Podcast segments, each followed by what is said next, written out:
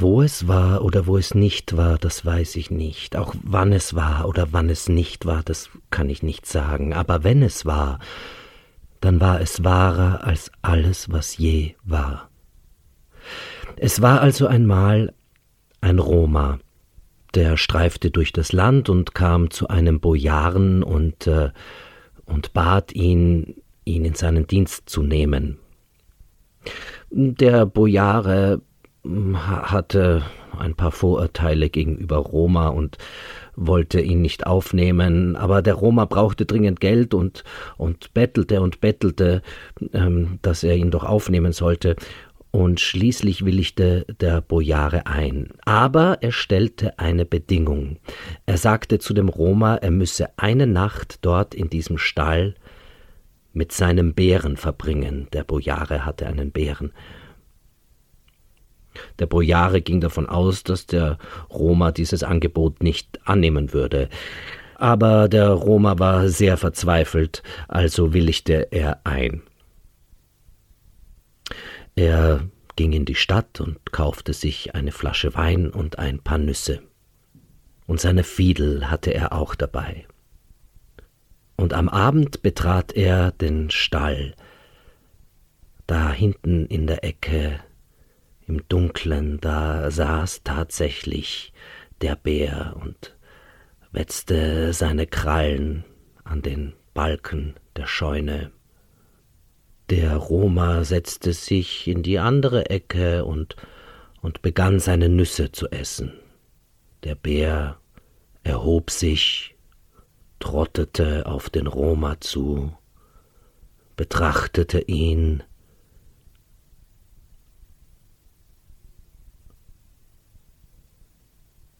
und fragte ihn, kann ich auch ein paar von deinen Nüssen haben? Der Roma gab dem Bären ein paar von seinen Nüssen, die er schon aufgeknackt hatte, und die Nüsse schmeckten dem Bären sehr gut. Also ich ess jetzt ein paar Nüsse und danach fress ich dich. Und sie aßen gemeinsam die Nüsse, und irgendwann sagte der Roma, aber äh, der eigentliche Spaß ist es, die Nüsse zu knacken. Oh, ich will auch ein paar Nüsse knacken, sagte der Bär. Der Roma aber gab dem Bären ein Eisen statt einer Nuss, und der Bär biss kräftig hinein, so dass ihm alle Zähne brachen. Und er biss immer weiter und weiter, er konnte ja doch nicht zu dem Kern kommen, aber alle seine Zähne brachen heraus. Schließlich war der Vorrat an Nüssen aufgebraucht, und der Bär sprach So, jetzt fress ich dich auf. Ich hab ja immer noch meine Krallen, damit zerteile ich dich, und dann kann ich dich gut aufessen.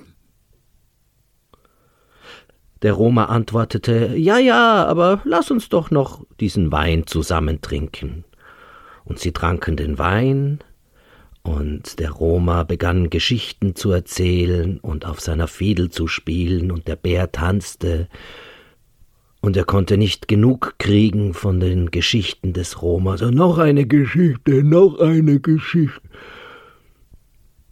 Dem Roma fielen bald keine Geschichten mehr ein. Ah, ah, aber eine weiß ich noch, eine weiß ich noch damals, als, äh, als, als noch nichts war, am Anfang der Welt, da gab es nur oben den Himmel und unten das Wasser. Und äh, da fuhr Gott auf dem Wasser so herum mit seinem kleinen Boot, und da fand er ein großes, großes Stück festen Schaum auf den Wellen des Wassers, und darin, darin steckte der Teufel. Ach, wer bist du? fragte Gott. Und der Teufel antwortete Das sage ich dir erst, wenn du mich in dein Boot holst. Gott willigte ein und holte den Teufel in sein Boot. Ich, ich bin der Teufel, sagte der Teufel. Und so fuhren Gott und der Teufel beide herum auf dem Gewässer. denn am Anfang gab es ja nur Wasser auf der Welt und sonst nichts. Wie gut wäre es, wenn es ein Festland gäbe, meinte irgendwann der Teufel. Ja, das soll werden, antwortete Gott. Tauche hinab bis zum Meeresgrund und bringe mir eine Handvoll Sand herauf. Daraus will ich ein Festland schaffen. Wenn du aber hinabgelangt bist bis zum Meeresgrund und den Sand greifst, so vergiss nicht zu sagen, ich nehme dich im Namen Gottes. Der Teufel sprang also aus dem Boot, tauchte ganz hinab bis zum Meeresgrund, griff mit beiden Händen nach dem Sand und sprach aber die Worte Ich nehme dich in meinem Namen. er tauchte wieder auf, und Gott betrachtete den Sand. Wir wissen nicht, was er sich dabei dachte, ob er den Betrug gemerkt hatte oder nicht. Auf jeden Fall nahm Gott den Sand und streute ihn auf das Wasser, und es war Festland. Aber es war nicht größer als ein, ein Bett. So ein, ein Doppelbett. So groß wie ein Doppelbett war das Festland. Und Gott und der Teufel legten sich darauf, um auszuruhen. Aber kaum war unser Herrgott eingeschlummert, da stieß der Teufel ihn gegen Osten ins Wasser, denn er hoffte, dass Gott ins Wasser fallen und untergehen würde. Aber egal wie sehr er ihn auch stieß, überall da, wo Gott hinrollte, da gab es plötzlich weiteres Festland. Und der Teufel stieß und stieß ihn immer weiter Richtung Osten, und das Festland verbreiterte und verbreitete sich. Dann stieß er ihn nach Westen, immer weiter nach Westen, und das Festland verbreitete sich nach Westen und ebenso in den Norden und in den Süden bis das Festland, wie wir es heute kennen, erschaffen war. Und Gott wachte auf und sah, dass er das Festland erschaffen hatte, und er sah, dass es gut war, und so stieg er in den Himmel. Der Teufel aber wollte nicht von seiner Gesellschaft lassen und folgte ihm.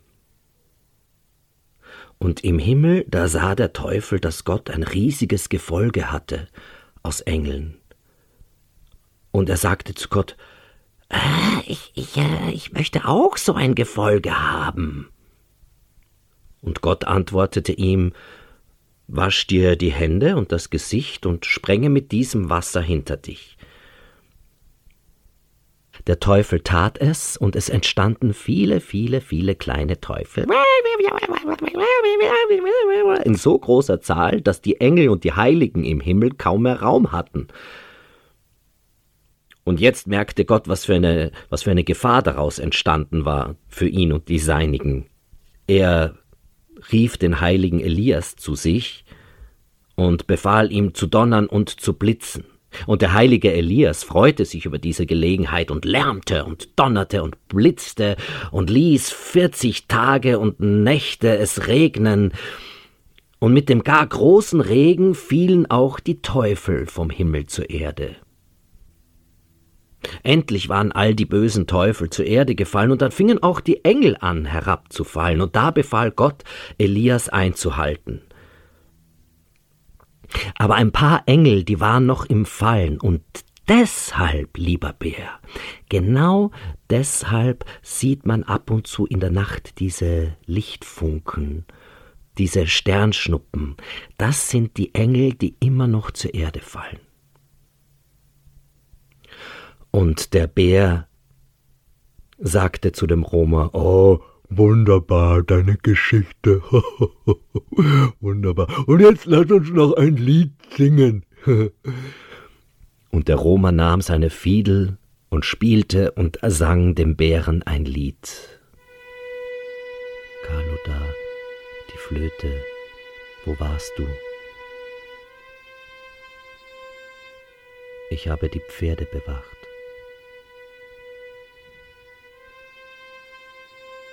Wo sind die Pferde? Beim Tor. Wo ist das Tor? Das Wasser hat es weggeschwemmt.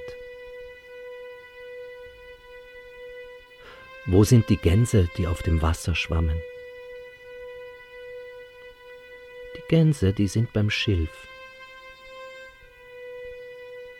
Wo ist das Schilf? Die Mädchen haben sich dort versammelt.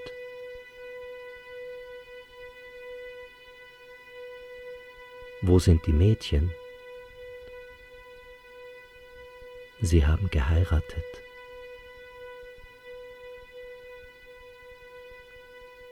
Wo sind die Kosaken?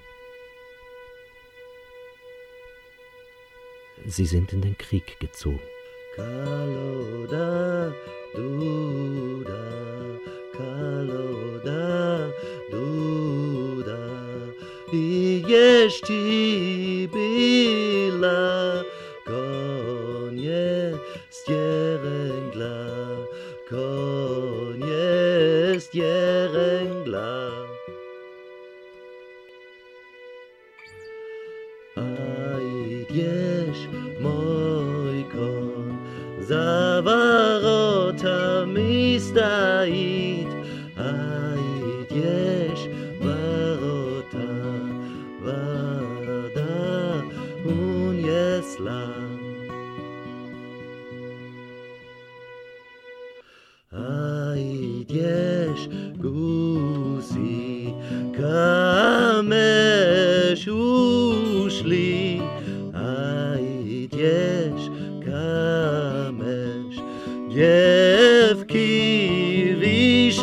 zlý. A ideš, dievky, dievky za mužu šli. A ideš, kazaky, na vojnu pašli.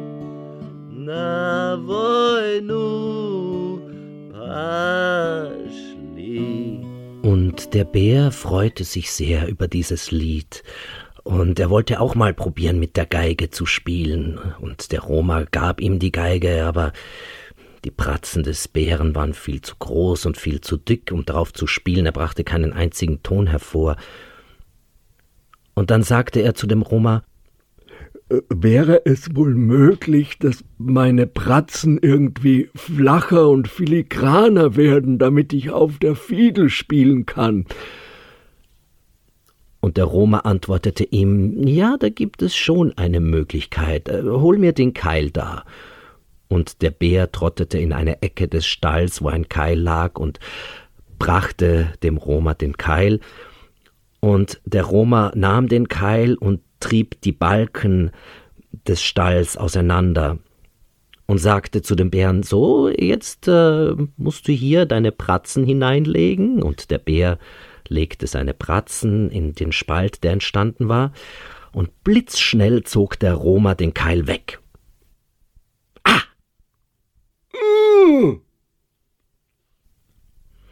Der Roma schlenderte in seine Ecke zurück, trank den Rest seines Weines und schlief eine Runde, während der Bär ihn anflehte und bettelte, dass er ihn befreien möge. Den Roma kümmerte das nicht.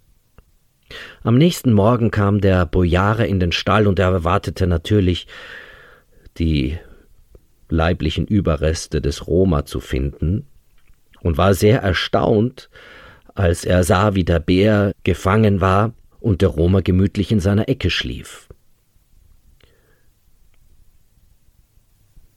Als der Bojare das sah, dachte er sich, "Hm, der ist mir zu schlau. Ich will ihn einfach auszahlen und dann nicht mehr sehen. Also gab er dem Roma den gesamten Lohn des Jahres, um so sein Versprechen einzuhalten, und schickte ihn fort. Doch bevor der Roma den Bojaren verließ, sagte er zu ihm, geheimnisvoll lächelnd, Der Mensch lacht über den Menschen und der Teufel über beide. Der Teufel spottet der schwarzen Taube, und vergisst darüber sich selbst. Den Mund der Welt verstopft nur die Erde.